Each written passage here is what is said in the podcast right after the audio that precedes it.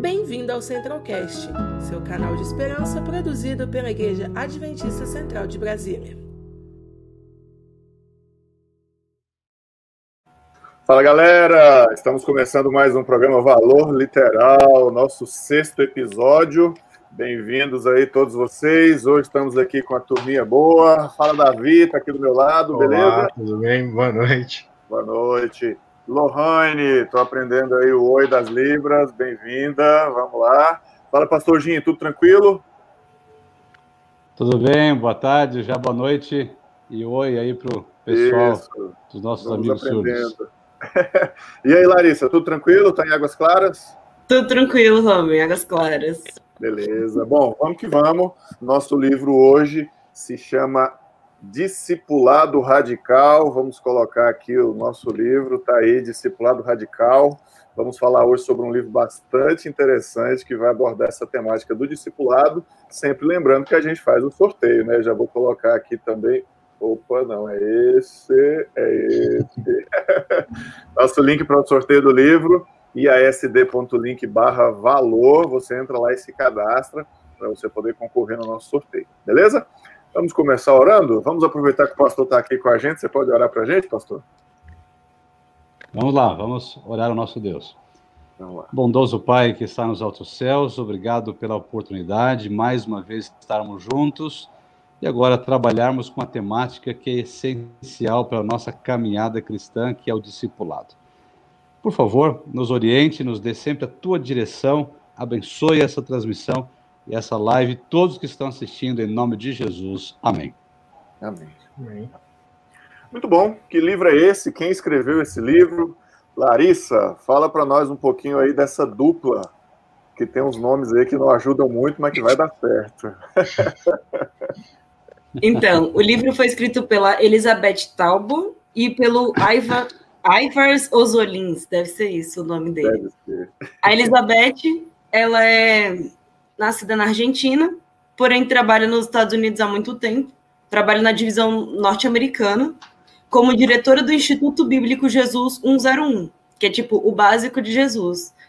E ela tem foi pastora voluntária por mais de 15 anos, tem mestrado em comportamento organizacional e PhD em estudos bíblicos.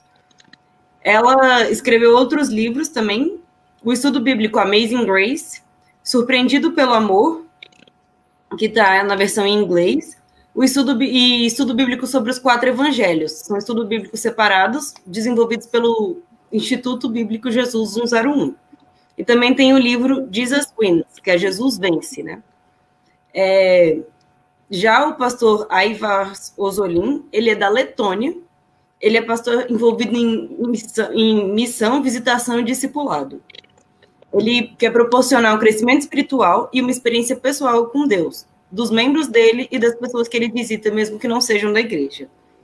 Ele dedica essas férias para pregar e ensinar em diversos países, principalmente na África e na Europa. E ele já ensinou sobre discipulado em Uganda, Letônia e no Quênia. O livro de hoje tem a edição dele em inglês, português e espanhol. Pelo menos essas foram as que eu achei. Pode ser que tenham mais edições em outras línguas. Muito bom, hein? Então, hoje é um livro internacional aí, e aí, pelo que eu pude dar uma olhadinha, faz uma abordagem aí a partir dos discípulos, né? Pegando ali um link na história dos próprios discípulos. Mas vamos ouvir aí quem teve um acesso mais próximo aí. Davi, fala para nós aí um sobrevoo aí do livro, incentivando a galera, mas sem aquele famoso spoiler, né, que a gente estava conversando. e como é que foi a tua experiência? Você estava lembrando que você leu o livro duas vezes, né, cara? Como é que foi esse negócio aí? Pois é, pois é. Eu vou tentar falar um pouquinho dele aqui, mas sem dar spoiler, como o Romo acabou de falar. Mas olha, galerinha, eu já digo para vocês, é um livrinho sensacional. E realmente, eu fiquei apaixonado pelo livro. No começo, eu pensei que era mais um livro tentando ajudar, tentando dar um insight ali num ponto da igreja, né? Só que, como jovem, como líder de PG, eu senti que ele puxou um pouquinho para esse lado. No primeiro momento, você olha e vê, pô, é um livro relativamente pequeno, 12 capítulos, não chega a ter 100 páginas, São então, 78 páginas, é pequenininho. Isso, pequenininho, mas a mensagem dele é poderosa e impactante ao mesmo tempo. Porque você começa a ler, ele dá um insight legal a respeito dos discípulos. Hum. O que é interessante. Tem muitas histórias, tem um, como eu posso dizer, tem versões ali que você não pega lendo a Bíblia assim. Ele dá uma, um aprofundamento muito grande na vida dos discípulos, principalmente daqueles que você fala, poxa, eu realmente achei que esse cara era top, eu achei que ele era o bonzão assim entre os discípulos. Só que você vai vendo, de fato, aquela frase que Jesus fala bastante e a igreja também diz que Jesus escolheu pessoas comuns, pessoas que não eram tão amadas e tão aclamadas naquela época, realmente é verdade. Se você pega a história de cada um e o livro vai contando a história de cada discípulo, você se vê, na maioria das vezes, dentro de cada discípulo, você toma as dores de que alguns passaram e você, ao mesmo tempo, para cada capítulo você meio que deixa uma parte de você, porque você vai se vendo ali, poxa, em algum momento eu já fui esse tipo de cristão. O que eu achei legal do livro é que você não consegue deixar de se encontrar dentro de cada um ali.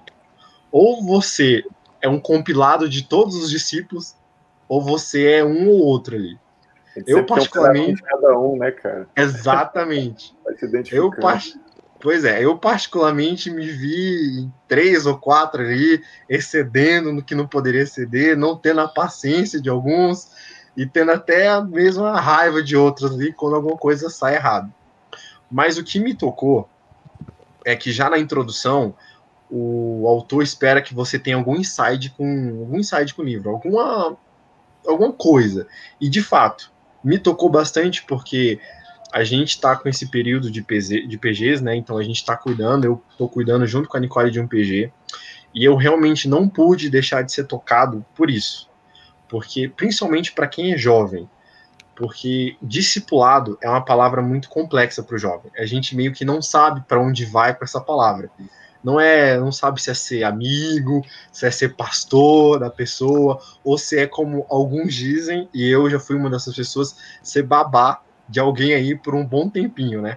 E realmente esse livro ele dá uma explicação bastante simples, mas bastante forte do que é ser discípulo, do que é liderado, do que é estar tá ali discipulando alguém. E realmente, eu digo para vocês e vou até confessar algo aqui. Eu li ele pela primeira vez, eu achei ele maravilhoso. Na segunda vez, nossa, perfeito durante a semana. Na terceira vez, eu fiquei com raiva do livro digo para vocês, eu tomei uma certa raiva desse livro porque ele foi muito forte na mensagem. E realmente, é você cuidar, você tá ali amando, e eu pensei, poxa, será que eu tô fazendo isso com o meu PG? Será que eu só tô batendo ponto ali no dia que acontece o PG? Uhum. E traz aquele negócio de carinho e amor. Aí só me veio duas pessoas na cabeça. Sem brincadeira. Quando ele começou a falar de discipulado, começou a falar do que é cuidado, Jesus passou ali quase três anos quando ele escolheu os doze e cuidou. Ele dá aquele insight, poxa, discipulado não é só você ficar ali e dar aquela parte espiritual para a pessoa. Porque se você para e pensa, o livro ele dá uma pequena introdução de como Jesus foi. E Jesus não foi só amigo, ele cuidou, ele tratou daquelas pessoas. E para falar a verdade, através do companheirismo, através da amizade, através do discipulado que passou, eu acredito que a palavra radical entra, porque depois que Jesus entrou na vida daquelas pessoas, literalmente a vida dos doze foram mudadas. Nenhum deles continuou sendo o que era depois que Jesus entrou na vida dele e depois que Jesus saiu. Tirando alguns ali, mas quem escolheu e aceitou a mensagem de Cristo realmente teve a sua vida transformada passou da água para o vinho.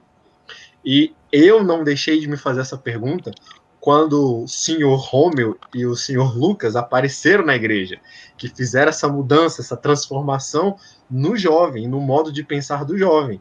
O jovem naquela mesmice, naquele comodismo, e chegam duas pessoas de peso e, de fato, transformam a vida do jovem na igreja.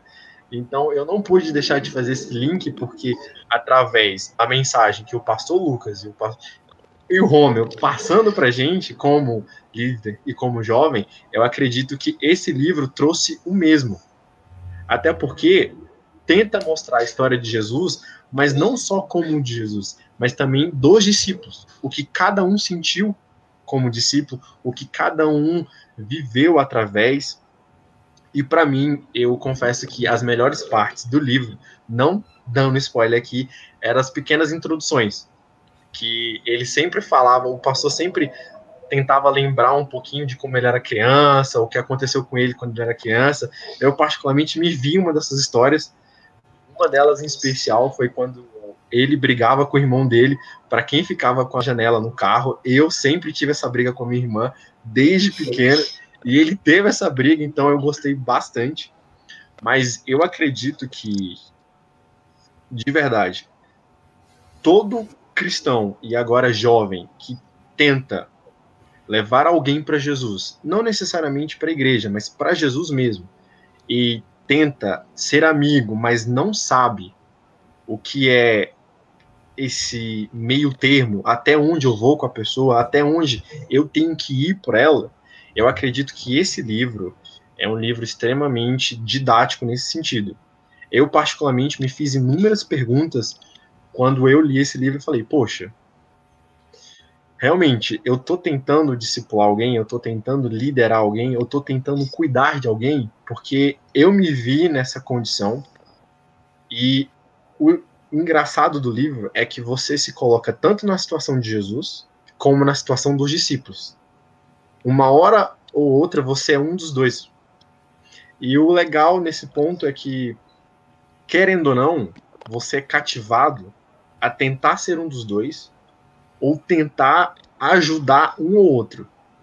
E o que eu achei legal é que, pelo menos para mim, eu me vi na, na situação dos discípulos e eu consegui enxergar os meus líderes, que foram Lucas e Romeu, tentando ali toda hora comigo falar: Poxa, vai lá, tenta mais uma vez, você já passou por isso, mas é sempre bom, tenta, tenta sempre ficar refinado. E eu falo: Não, cara, eu já passei por isso, não quero. E realmente, esse livro para mim foi um diálogo com Romeu e com Lucas nesse sentido.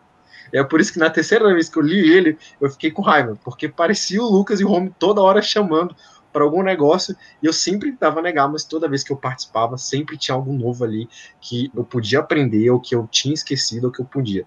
Com esse livro eu aprendi a ter paciência, perseverança e a escolha. Para mim, o primeiro capítulo já me marcou porque realmente foi na questão daquela escolha. E me lembrou um pouquinho do PG nesse ponto. Porque a gente sempre tem aquela preocupação, né, de quem a gente vai escolher. E esse livro deixa bem claro que a escolha ali não é exatamente sua, mas se você tiver inspirado, se você tiver com Deus no coração, ele vai escolher a pessoa para você.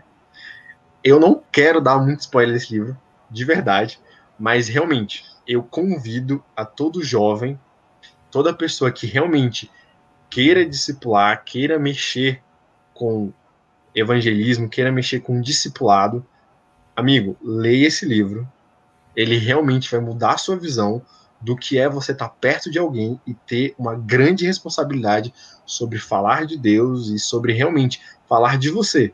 Até porque, só em spoiler desse livro, realmente, você tenta e você acha que o livro é abordando como Jesus tratava as pessoas. Mas, na verdade, era como Jesus falava do que é ser amigo o que eu achei mais incrível disso é que eu vi um lado de Jesus que eu raramente encontrei na Bíblia e raramente encontrei em Ellen White, que é aquele lado de Jesus amigo, protetor, que sempre cuidava. Então, para mim esse livro ele me marcou bastante. E até penso que esse livro pode ser um dos temas aí do PG para tentar fazer a gente discutir um pouquinho, porque ele traz muito esse insight. Legal, cara, muito bom. Excelente a gente poder ter essa, essa visão de um ângulo diferente, né? E quando um livro traz essas coisas para nós, e assim, uhum. os livros trazem isso para nós, né? O livro ele te mergulha numa realidade diferente da sua, ele te faz pensar em coisas diferentes, e isso é muito bom. E já está surgindo umas perguntas aí, né, Larissa, a respeito justamente do livro. Sim. A gente pode ir adiantando aí com o Davi. Eu vou jogar a, primeira, a terceira que chegou, mas é a primeira. Eu vou começar por ela. Tá bom. Os capítulos falam da vida de cada discípulo. Todos eles tinham espírito de liderança. É da Lourdes, lá do Valparaíso.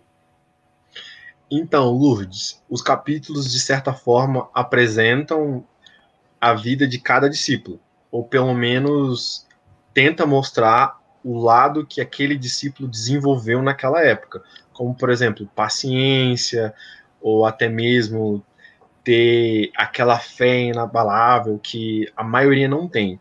Mas você tem esse choque de realidade porque o que você acha que os discípulos tinham, na verdade, eles não tinham. A maioria deles estava em processo de aprendizagem. E a outra perguntinha que ela tinha feito aí foi sobre Todos a liderança, né? De liderança. Pois é. Então, alguns já demonstravam ter, outros nem tanto, mas o que o livro dá a entender, e ali realmente, se você fizer um paralelo e estudar o livro junto com a Bíblia, você consegue perceber que nem todos tinham aquele senso de liderança, ou pelo menos nem todos tinham o senso de liderança que Cristo queria que eles tivessem naquela época. Tanto que só depois da morte de Cristo, todos eles tiveram esse senso de liderança e aquela intimidade, aquela amizade profunda que aqui é o único exemplo que eu consigo achar é a amizade terrônea do Romeu com Lucas. Não desgrudam nunca. Juntos para todo sempre, entendeu?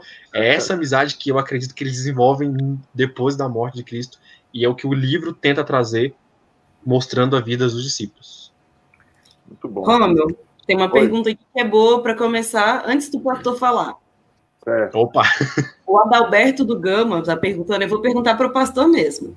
Opa. É, ele fala assim: desculpa, eu cheguei agora, mas não sei bem o que é isso de pequeno grupo. O que significa?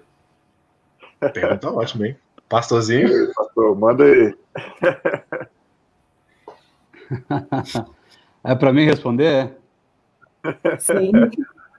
Sobrou para você Olá, tudo bem, pessoal? É, Quem é melhor do que tarde. ele, né? Ok, ok. Tá certo.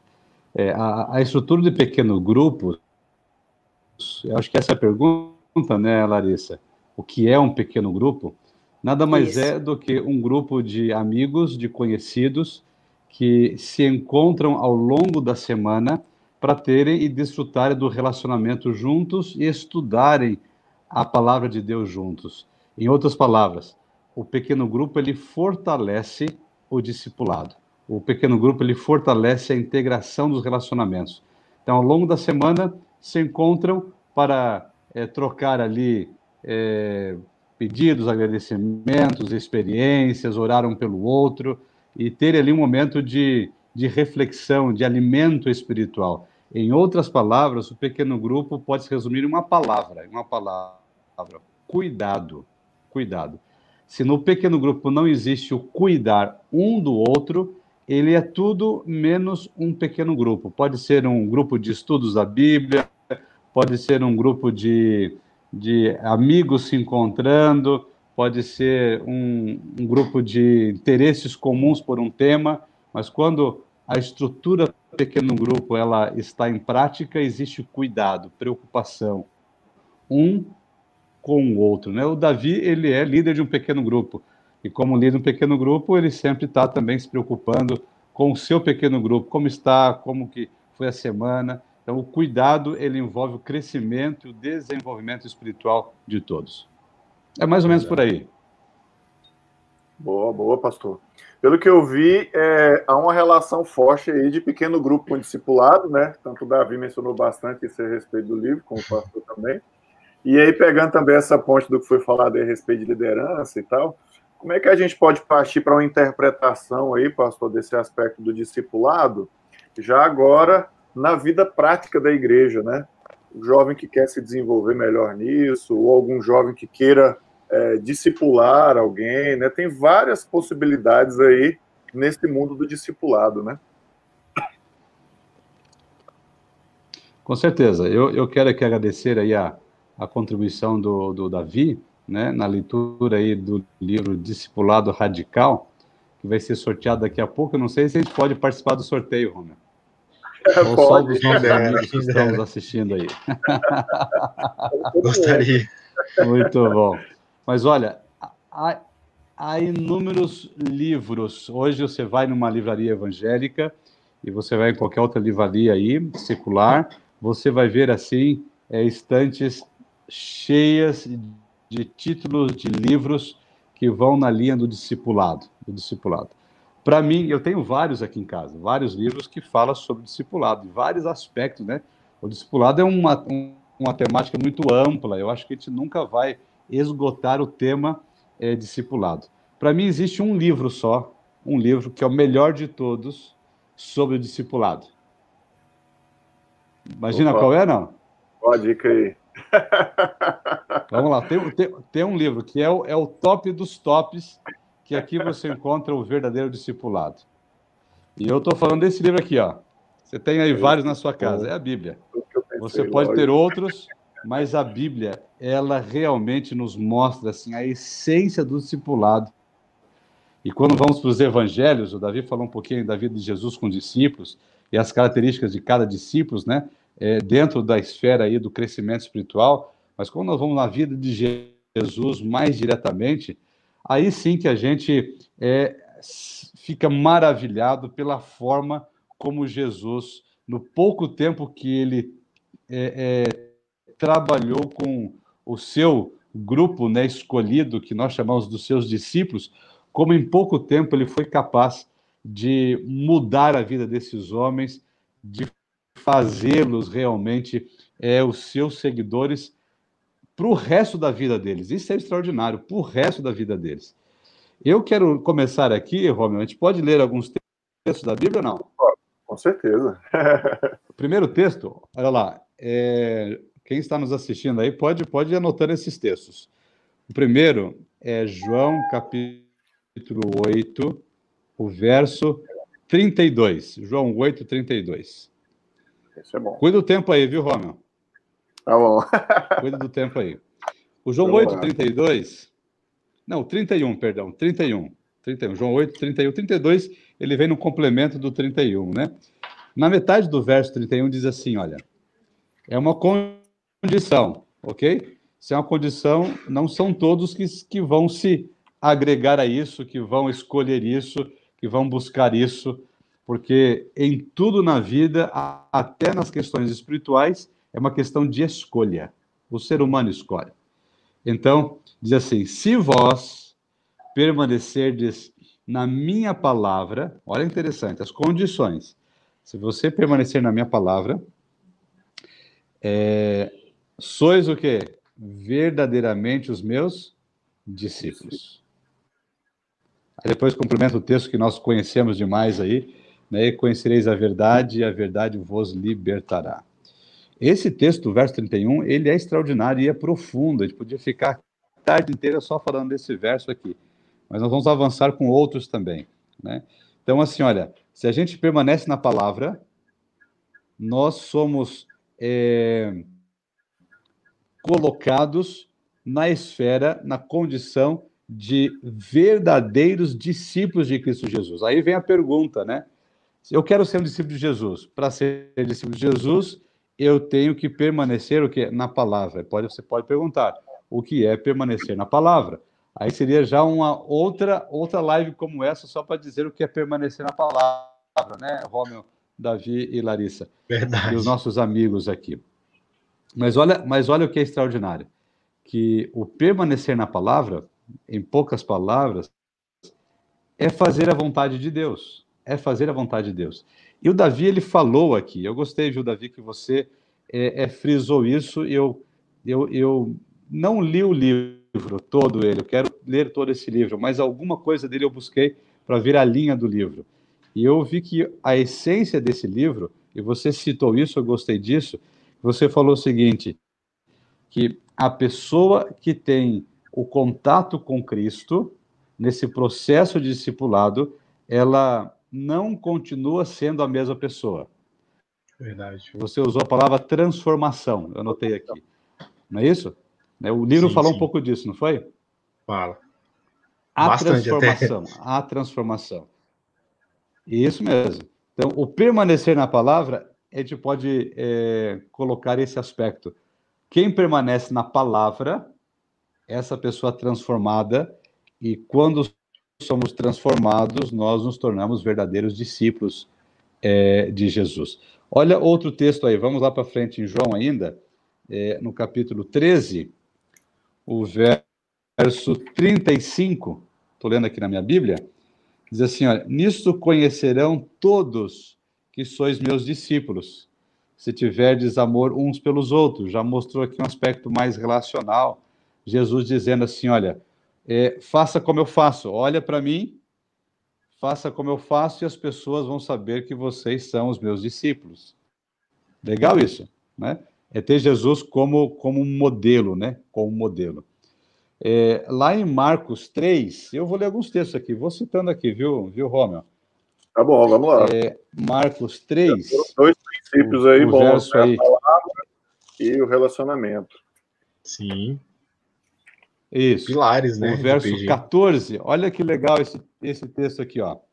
Diz assim, ó, então é Jesus escolhendo os doze. O, o livro também falou da, dos doze discípulos, né? Então diz assim, olha, então designou, estou lendo o verso 14 do capítulo 3 de Marcos. Então designou doze para estarem com ele. Aqui tem duas, dois elementos elementos. Vou ler todo o verso, depois vou, vou frisar os dois elementos.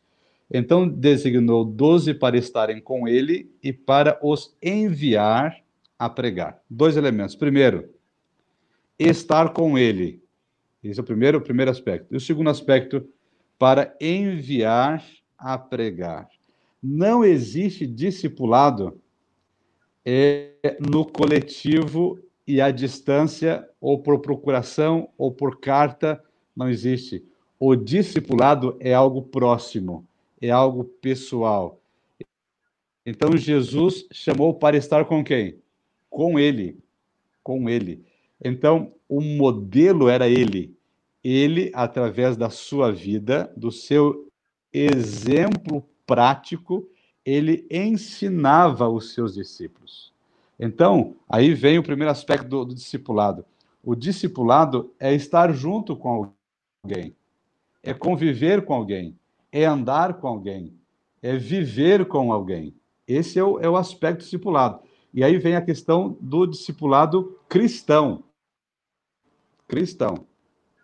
Porque se a gente vai no mundo aí, se a gente for fazer essa comparação, aí não sei se vocês vão concordar com essa minha comparação. Existe discipulado fora do cristianismo? O que você acha? Ou, ou vamos usar aí a mesma, a mesma é. comparação. Eu, eu acho que às vezes a gente percebe um pouco no meio político, né? As pessoas falam, ah, fulano é discípulo de ciclano, alguma coisa assim. Mas é uma comparação limitada, porque o discipulado cristão ele é bem mais complexo, né? É. E com certeza, profundo, mas só para a gente né? entender, né? Só para a gente entender. Mais profundo, com certeza, só para a gente entender. Como hoje tem pessoas que fazem de tudo pelo seu ídolo, faz de tudo por uma pessoa, ela, ela se veste igual a essa pessoa, ela fala igual a essa pessoa, ela come igual a essa pessoa, ela propaga as ideias dessa pessoa, ela vive como essa pessoa vive, ou seja, ela busca um modelo, aplica na sua vida e compartilha com outras pessoas. O discipulado em Cristo é viver com Cristo, é aprender com Cristo. Esse aprender com Cristo muda a minha vida, olha que extraordinário, muda a minha vida e aí vem o segundo aspecto desse texto de Marcos, né? É, o, o verdadeiro discipulado, ele envolve sempre o aspecto da missão. Não existe discipulado sem missão. Verdade. Pode ser qualquer coisa, mas não é discipulado. Aquele negócio que diz o seguinte, não, eu sou discípulo, eu sou discípulo, eu sou discípulo, e fica só rodeando Jericó, só rodeando Jericó e nada acontece, não é o discipulado. O discipulado é eu realmente, como o Davi falou, eu fui transformado por Cristo, há mudanças de vida, há mudança de trajetória. Agora, esse, esse, esse Deus maravilhoso impactou minha vida de tal maneira que eu agora vou compartilhar e vou fazer isso com outra pessoa, né? Outra pessoa também vai ser transformada. Então, de discípulo eu passo a ser um discipulador. e a cadeia ela vai aí sendo, sendo trabalhada e aumentada. Olha interessante essa frase aqui, olha. Quando investimos nossa vida em outra pessoa, nós transmitimos não somente o que sabemos, mas o mais importante, o que nós somos. Então, o discipulado, ele pode, aí alguns aí tentam levar para uma esfera de uma sala de aula, né, para um ambiente assim mais mais acadêmico, tudo bem. Mas não é só transmitir o que você sabe. Você transmite quem você é. É por isso que o aspecto discipular de Cristo foi tão impactante na vida dos discípulos, porque eles aprenderam quem Jesus era, a essência dele em todos os aspectos. Impressionante. Jesus subiu aos céus e eles ficaram. E o discipulado continuou. Eles não pararam dois, três dias depois ou um ano depois e eles esfriaram e ficaram aí, sabe, olha agora. Não. Eles intensificaram e cada dia para eles era uma motivação a mais, porque a transformação foi tão profunda e houve um processo assim de, de, de, de, de Cristo realmente entrar na vida deles, que eles começaram a multiplicar essa esfera com outras pessoas, né? É o vínculo de participação na vida de outras pessoas. Isso é extraordinário. Nós estamos, eu digo para vocês, nós estamos um pouco assim, olha, é, distantes dessa realidade. É, nós temos que clamar o poder do Espírito Santo, sabe? Clamar mesmo, para que a gente aprenda na prática o que é discipulado. É, é, há uma, uma realidade hoje, né, que a gente olha aí para os membros da igreja, para o mundo cristão, né? A gente, quando a gente fala assim ao mundo, a gente fala olhando para aquelas pessoas que é, não seguem assim a Bíblia, não vão à igreja, mas eu tenho assim um, um conceito assim mais particular de mundanismo, sabe? Porque o mundanismo pode estar dentro da igreja, certo? Para mim, assim, isso eu estou abrindo assim o meu conceito particular sobre mundanismo. Não é nenhum, nenhum estudo, nenhuma tese é, é, é, é acadêmica, né? Mas é reflexão pessoal. Para o mundanismo é quando você vive sem ter a necessidade de Deus. O seu coração já está vivendo o mundanismo. Né? Quando eu não tenho mais a necessidade de buscar a Deus, não tenho mais a necessidade de ter uma experiência com Ele, quer dizer que outras coisas estão tomando a prioridade na minha vida. O que acontece? Eu estou servindo a outro Senhor, né? Estou servindo a outro, a, a outro Deus e assim por diante. Então, quando, quando eu me afasto do mestre, eu vou me aproximar de outra realidade. De outra realidade. Então a gente pode estar na igreja, mas vivendo o mundanismo dentro da igreja, sem a necessidade tão, sabe, é, é, é, é aquele desejo tão ardente de Deus. E o que a gente vê na vida dos discípulos, que havia desejo, né?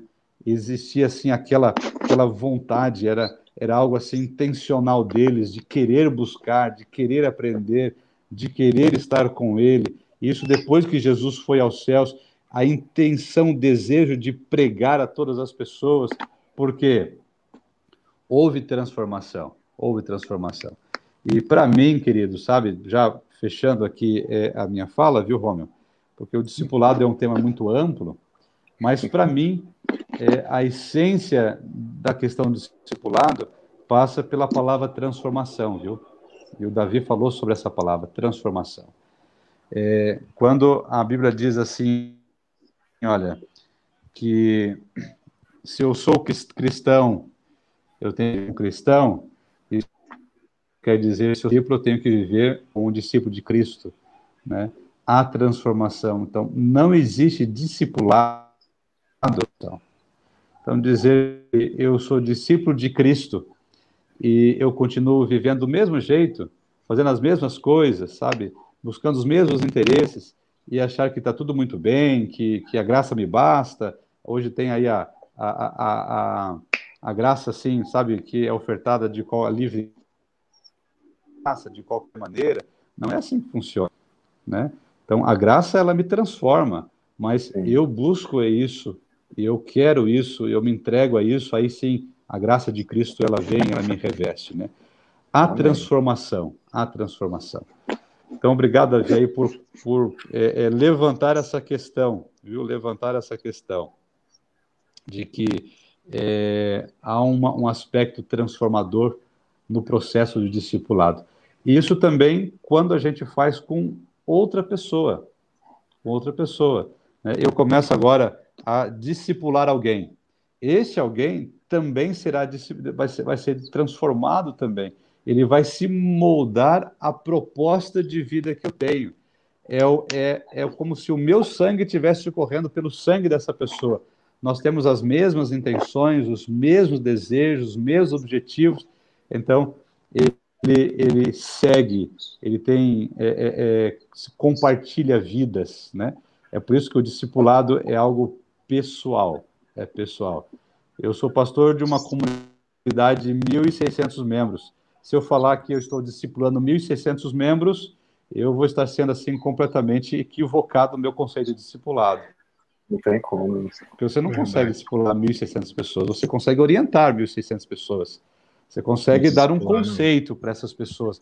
Você consegue dizer, ó, leia esse livro, olha esse sermão, olha isso, né? Siga essa, é, é, esse aspecto. Agora, dizer que o discipulado aconteceu, aí nós temos que ir para os grupos menores. Você tem que ir para o pessoal, você tem que ir para o 2 a 2, para o 3 a 3, como Jesus fazia, né? Então é assim, Jesus tinha 12 discípulos, mas Jesus tinha três mais próximos, né? Jesus ele pregava para uma grande multidão, mas ele tinha 12 mais próximos, tinha três mais próximos, né? Então, esses são os aspectos é, é, do discipulado. Espero que tenha aí contribuído aí em algum detalhe. É, excelente, excelente base teológica aí dos princípios, né? Para a gente ver esse mundo prático aí que você mencionou, dos grupos e tal, além dos pequenos grupos, há os vários ministérios, né? Escola Sabatina, o Clube dos Bravadores, que é excelente no claro, claro, Aventureiros, claro. o Ministério Jovem, tantas coisas, né? E esse envolvimento aí nas atividades da igreja com certeza vai fortalecer bastante. Muito bom, excelente. Romeu, pastor, Sim. eu posso só fazer uma perguntinha? Eu acho que ela é indevida, mas eu queria aproveitar que vocês estão aqui. Como jovem, eu me fiz uma pergunta quando estava lendo esse livro, que foi sobre Paulo. Paulo uhum. foi um que o pastor mencionou. Você, Paulo. quando se afasta do mestre, você tende a fazer coisas erradas. Fazendo um resumo do que o pastor Dinho acabou de falar, em relação ao se afastar do mestre. Mas às vezes, como jovem, eu sinto que até mesmo perto dele, eu posso ser um Paulo da vida no começo, perseguir a Cristo e não ajudar Cristo no ministério eu senti que, de vez em quando, como jovem, eu sou um pouquinho como o Paulo no começo. Eu posso estar próximo dele, mas não fazer exatamente aquilo que é o correto. E aí eu, Jesus faz essa fala aquela frase para mim: Por que você me persegue? E aí eu pergunto para vocês, como jovem e tentando ajudar um PG, eu posso ser como um Paulo da vida, tá próximo de Cristo, mas ainda assim tá fazendo errado? Porque eu senti que. Essa, essa é, é, a grande questão humana, viu? Pode falar, professor. Perfeito. Essa é a questão, grande questão humana, viu, viu, Davi? Aí nós já entramos na temática do grande conflito. A gente não pode negar que há uma outra força querendo nos afastar é, dessa intenção de buscar a Cristo, né? de estar com Ele. Né? A outra força que leva você para outro lado né, que leva você para outra para outros interesses, outras vontades, né? E, e, olha que interessante, né? Falando sobre vontade, aí entrando na, na questão que você perguntou, é o ser humano ele tem o controle. Pensa aí no que você tem o controle na sua vida. Você não controla o ar que você respira, você não controla. Você não controla o tempo, você não controla as estações, você não controla é, as condições do mundo, você não controla nada. Mas tem um aspecto muito pequeno, olha só, muito pequeno que o ser humano controla.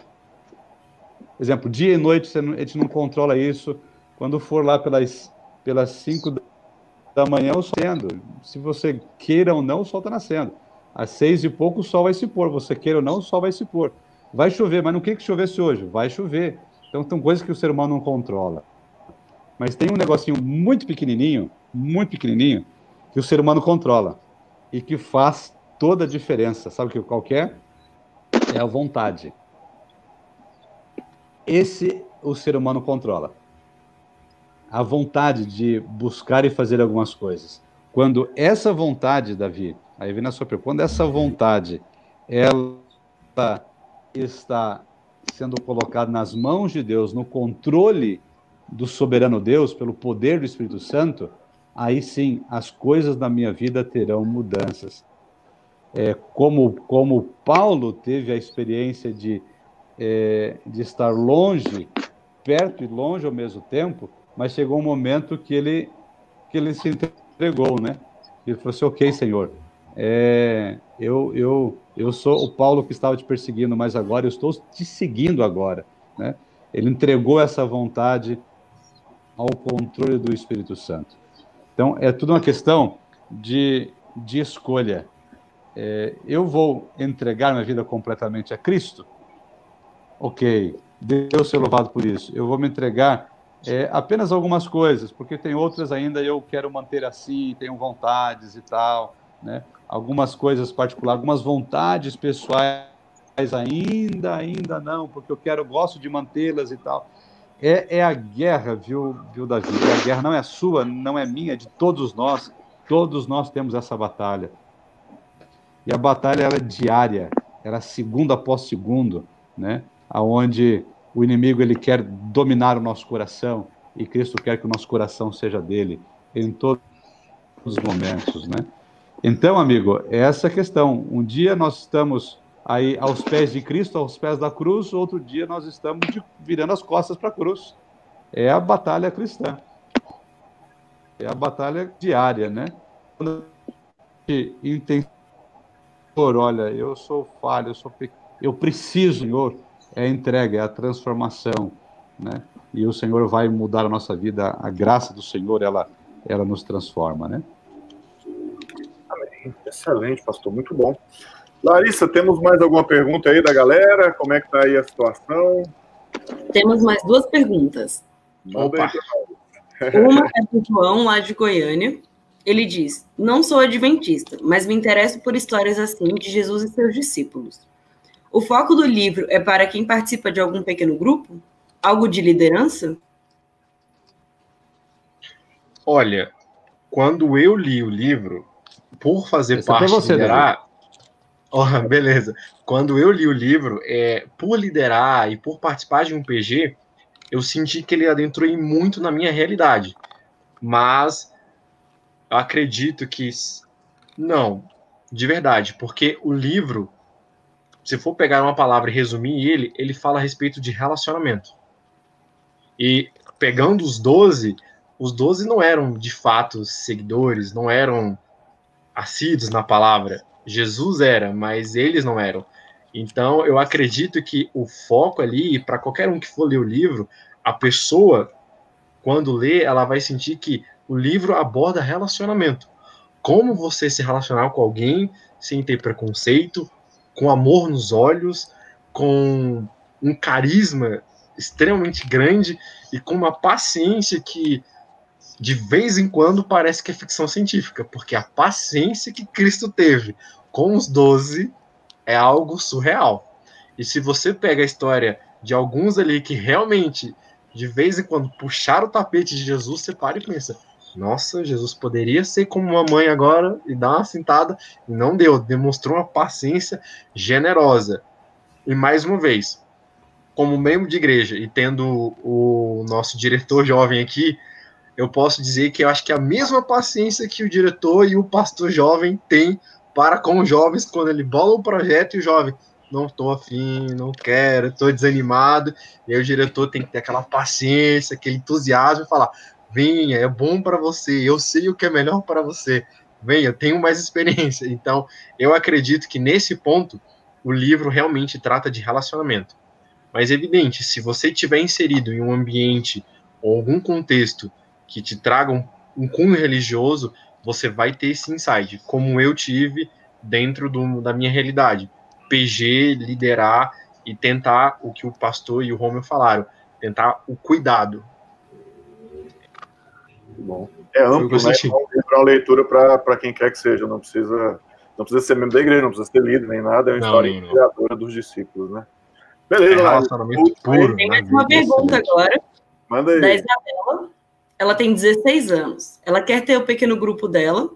Ela queria saber se esse livro é interessante para ela entender mais sobre liderança.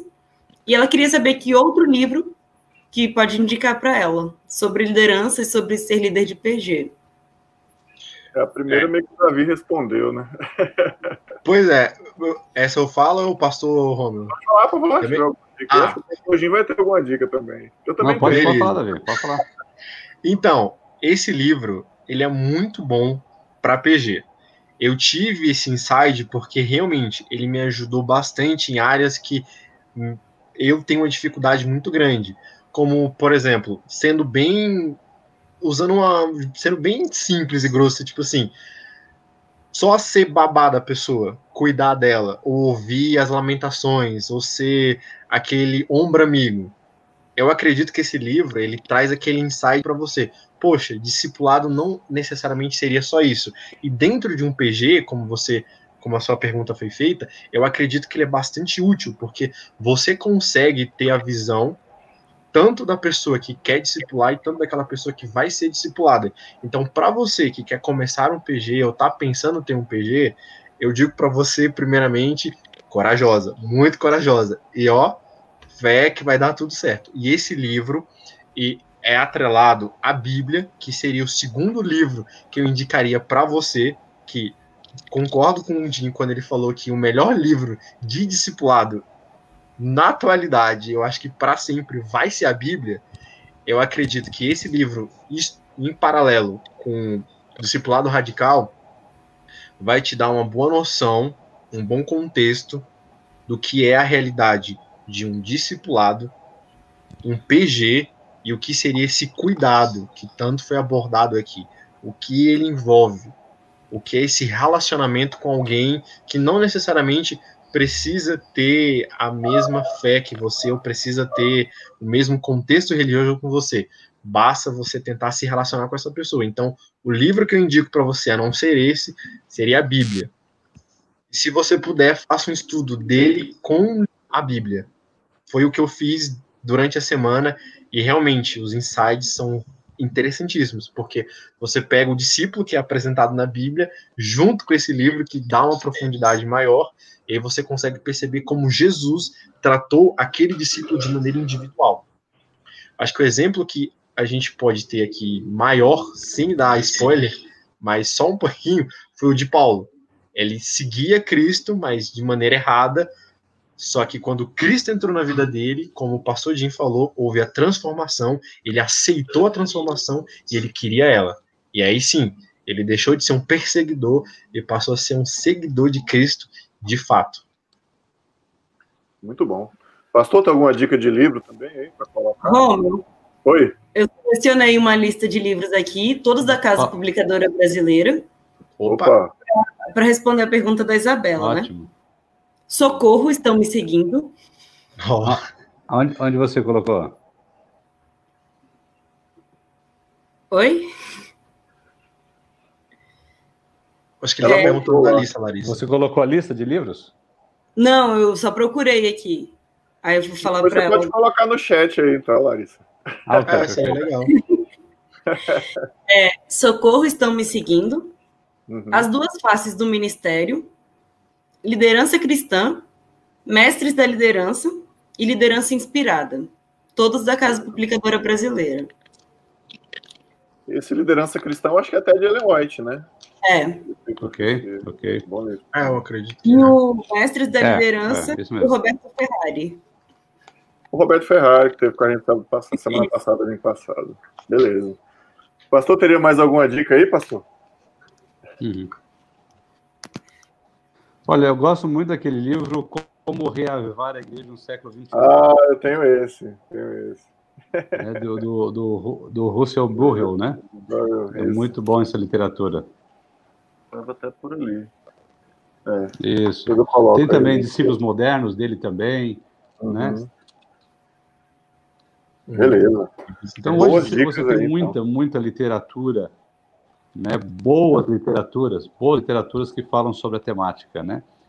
Uhum. É, mas o melhor, a melhor de todas elas, a melhor de todas elas é aprender com a fonte que é a Bíblia e ter Jesus como o seu exemplo maior, né?